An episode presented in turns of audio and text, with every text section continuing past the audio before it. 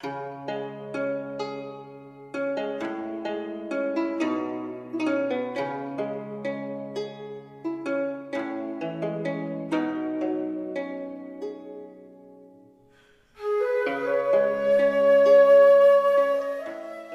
安先生王国维认为，做学问讲究三境界。其一，昨夜西风凋碧树，独上高楼，望尽天涯路。仿佛可以看到少年豪气志存高远，说不尽平凡人的鸿鹄志，孤独客的家国心。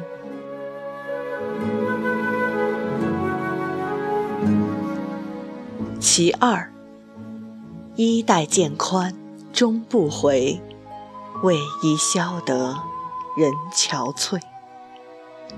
这是个求索的过程，苦，却心甘情愿。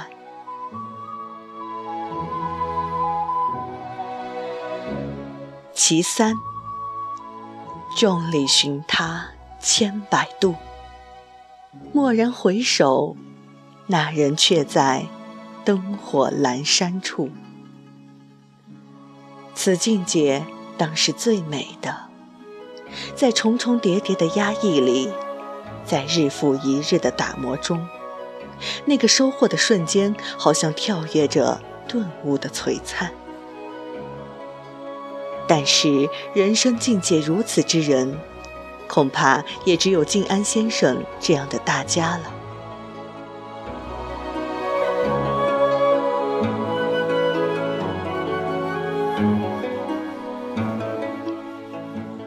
树下品茶读书的时候，细嚼着文字，我却读出了另外一番感觉。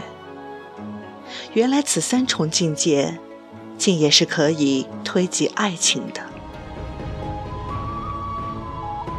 也许曾有个温婉的女子，大约也曾独上高楼，心忧着望不到的今后。而相同的岁月里。也有那背着行囊的少年考生，低头走过落日下的荷塘。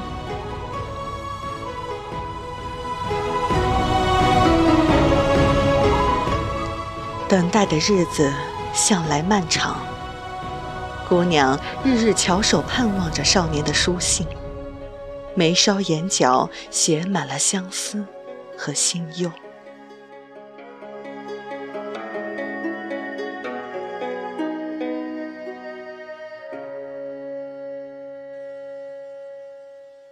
直到发榜日已过许久，却与那人断了音讯。